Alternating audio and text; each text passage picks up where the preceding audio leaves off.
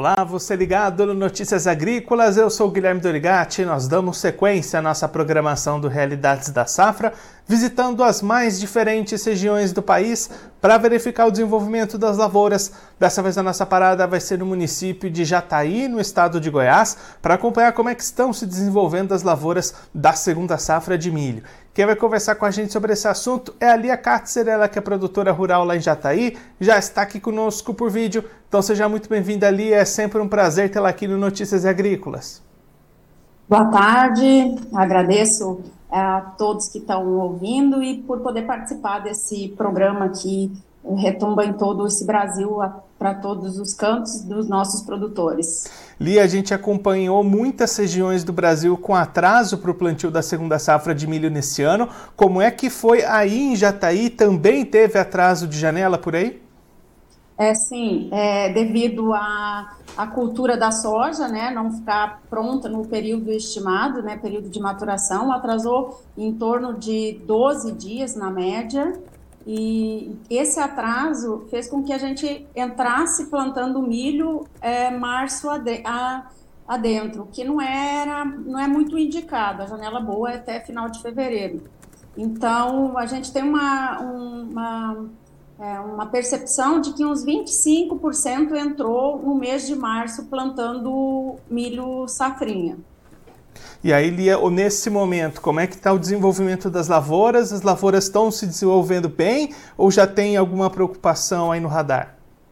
É, embora a gente entrou março adentro, é, o clima se comportou muito bem. O mês de março foi um mês é, chuvoso, é, chuvas bem distribuídas. É, e o mês de abril, hoje a gente está é, quase na, fechando a primeira quinzena de abril, também tivemos chuvas muito boas. É, Para você ter uma ideia, do, nos últimos é, cinco dias, eu tive acumulado na fazenda de mais de 80 milímetros.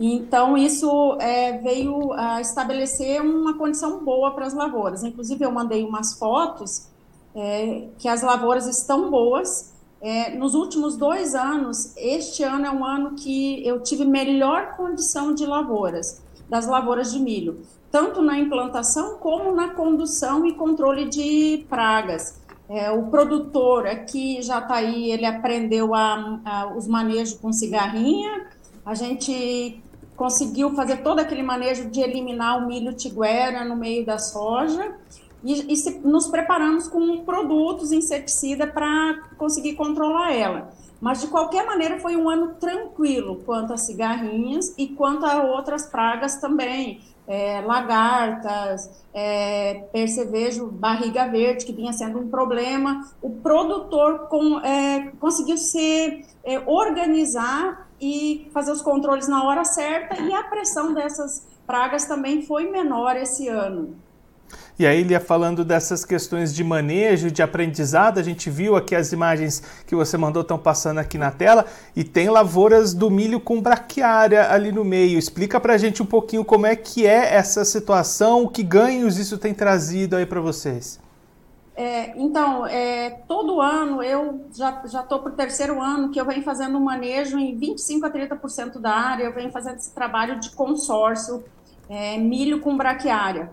Isso é visando é, manter palhada, uma safra de palhada na minha entre safra. A hora que eu tiro o milho agora em julho, colho ele em julho, eu fico com o, solo coberto até eu entrar com a cultura do, da soja em outubro o que ganha que o produtor a gente tem com isso? Primeiro, você tem o solo coberto, evita é, a sementeira de ervas daninhas. Você controla muitas é, bancos de semente de erva daninha. Você mantém o solo com raízes e isso garante toda uma, uma condição favorável da saúde do solo para uma cultura sequente. E no milho, eu também tenho benefício, porque no ano passado, como essa época em abril a gente estava com uma estiagem, aonde eu tinha braquiária, conseguiu manter a umidade e foram os talhões que eu mais produzi. Então, isso é uma prática que muitos produtores estão adaptando. A, a braquiária é considerado uma nova cultura, mas é uma cultura para fazer raiz e fazer palha e garantir a sequência do, da cultura que vai se implantar futuramente, garantindo a qualidade do solo. E aí, Lia, você comentou nesse período de colheita, quando é que você está esperando começar a colheita por aí e quais que são as expectativas de você para a produtividade nesse ano? É, então, como está correndo tudo bem até agora, a gente tem umas boas previsões de chuva. É, já agora, a, para final de abril ainda a gente precisa de chuvas, porque nós estamos hoje com é, em torno de 35% da so, do milho em, em pendoamento. Então ainda a gente precisa é, de chuvas no mês de abril e chuvas no mês de maio, mas pelas previsões que a gente tem visto, isso vai ser vai, vai se concretizar. Se concretizando isso, vai ser safra boa se não tiver nada de, de uh, risco climático, como nos próximos anos passados a gente teve, nesse mesmo período nós tivemos uma seca em abril, que nos é, prejudicou muito na produtividade. Se isso não acontecer, nem geadas para frente, que isso também foram casos em 2021, a gente teve é, períodos de geada que tirou nossa produtividade, se encaminha para uma safra boa. E a gente já falando de safra boa, a gente tem um problema que devido a essa queda de preço, principalmente na soja, o produtor vendeu muito pouca soja. Ele vendeu para pagar seus custos agora de março, abril no máximo, e agora os armazéns estão com é, soja. A gente cai naquele problema de falta de armazenagem. Então está sendo muito preocupante a gente tem para frente dois meses e pouco, a gente tem maio, junho e julho, a gente já começa com colheita, e nossos armazéns estão com soja. Isso é uma questão preocupante. Preços baixos da soja, produtor está esperando reagir, não existe essa, essa expectativa. Então, o que, que a gente vai ver para frente? Tem boa expectativa de colheita de milho, e vamos ter dificuldade em armazenagem, fazer essa logística de retirada dessa soja para ir para portos, para exportação ou até para o mercado interno. Ficou um, um espaço muito curto. E aí, essa situação da armazenagem, né, vira e mexe, ela acontece aqui no Brasil sempre que tem uma safra muito positiva, essa situação de preços que você comentou. Até você como produtora, como é que você se planeja, você pensa as ações aí para o futuro, pensando nesse lado, no armazenamento, na logística? Existem opções para tentar minimizar um pouco esses impactos? Existe mas a gente erra sempre, né? Então, é, esse ano aconteceu assim uma queda muito brusca. É, nesse mesmo período, ano passado, a gente estava vendendo soja a 166 reais a saca. E, e o milho, nessa mesma época, ano passado, estava 72 reais. Hoje você já vê totalmente inverso. A soja aqui hoje, é, ontem estava 124 reais. E o milho, eh, se fala em milho safrinha, 52 reais. Então, o que, que aconteceu? Como ela vinha num, é, numa escalada de alta, o produtor não vendeu. Eu também estou nessa situação. Eu, eu, cobri meus custos, é, travei meus custos, fiz a venda nos meus custos, é, vendi para manter um caixa até metade do ano, mas ainda tenho produção. E isso aconteceu com vários produtores. E o que, que vai se fazer? Um fluxo de caixa e, e, a gente aprender a trabalhar com as ferramentas de travamento, de rede, é, que é uma coisa que eu mesmo não faço ainda, mas agora eu estou vendo que há necessidade da gente fazer esse tipo de, de travamento e, e de, de, nós mudar a nossa chave, assim como a gente está mudando os manejos de plantio, está inserindo braquiária junto com milho, nós vamos ter que partir para uma negociação diferente. Lia, muito obrigado pela sua participação, por ajudar a gente a entender melhor esse cenário atual para as lavouras, também para a comercialização das safras aí na região. Se você quiser deixar mais algum recado ou destacar mais algum ponto que você acha importante para quem está acompanhando a gente, pode ficar à vontade.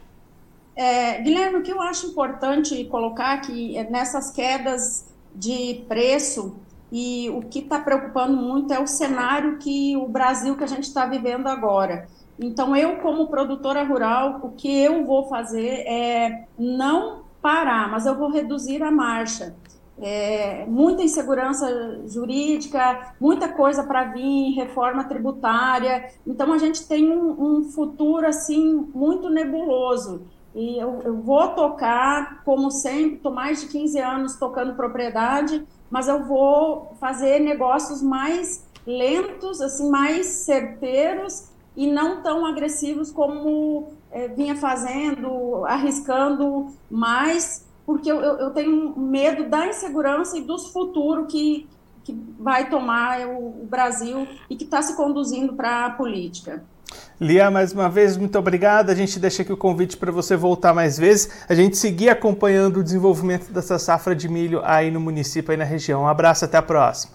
Até a próxima. Bye, bye. Essa Alia Katzer, ela que é produtora rural lá no município de Jataí, no estado de Goiás, conversou com a gente para mostrar como é que estão as lavouras de milho dessa segunda safra, que apesar de um atraso de cerca de 12 dias nos trabalhos de plantio, vão se desenvolvendo muito bem até este momento. Ali é destacando que cerca de 25% das lavouras ficaram fora da janela ideal de cultivo, mas as condições climáticas em março e até este momento em abril são muito positivas. As previsões para o restante de abril e para maio também são boas até o momento, o que vai garantindo uma expectativa do produtor lá da região de ter uma safra boa para o milho neste ano de 2023. As preocupações são por conta do mercado e por conta da logística. Ali é destacando que tem muita soja dentro dos armazéns lá da região. O produtor avançou pouco nas negociações com a soja recém-colhida em função da queda de preços nos últimos meses, nas últimas semanas.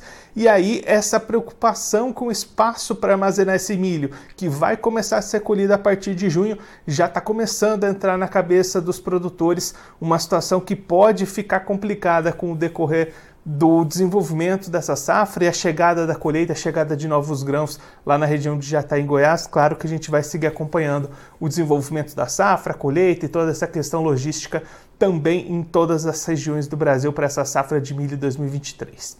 Agora eu vou ficando por aqui, mas você aproveite para se inscrever no canal do Notícias Agrícolas no YouTube. Por lá você pode acompanhar os nossos vídeos, as nossas entrevistas. Também deixe o seu like, mande a sua pergunta, o seu comentário, interaja conosco e com a nossa programação. Você também pode clicar no sininho, assim você ativa as notificações e fica sabendo de todas as novidades do Notícias Agrícolas. Eu vou ficando por aqui, mas a nossa programação volta daqui a pouquinho. Então continue ligado no Notícias Agrícolas.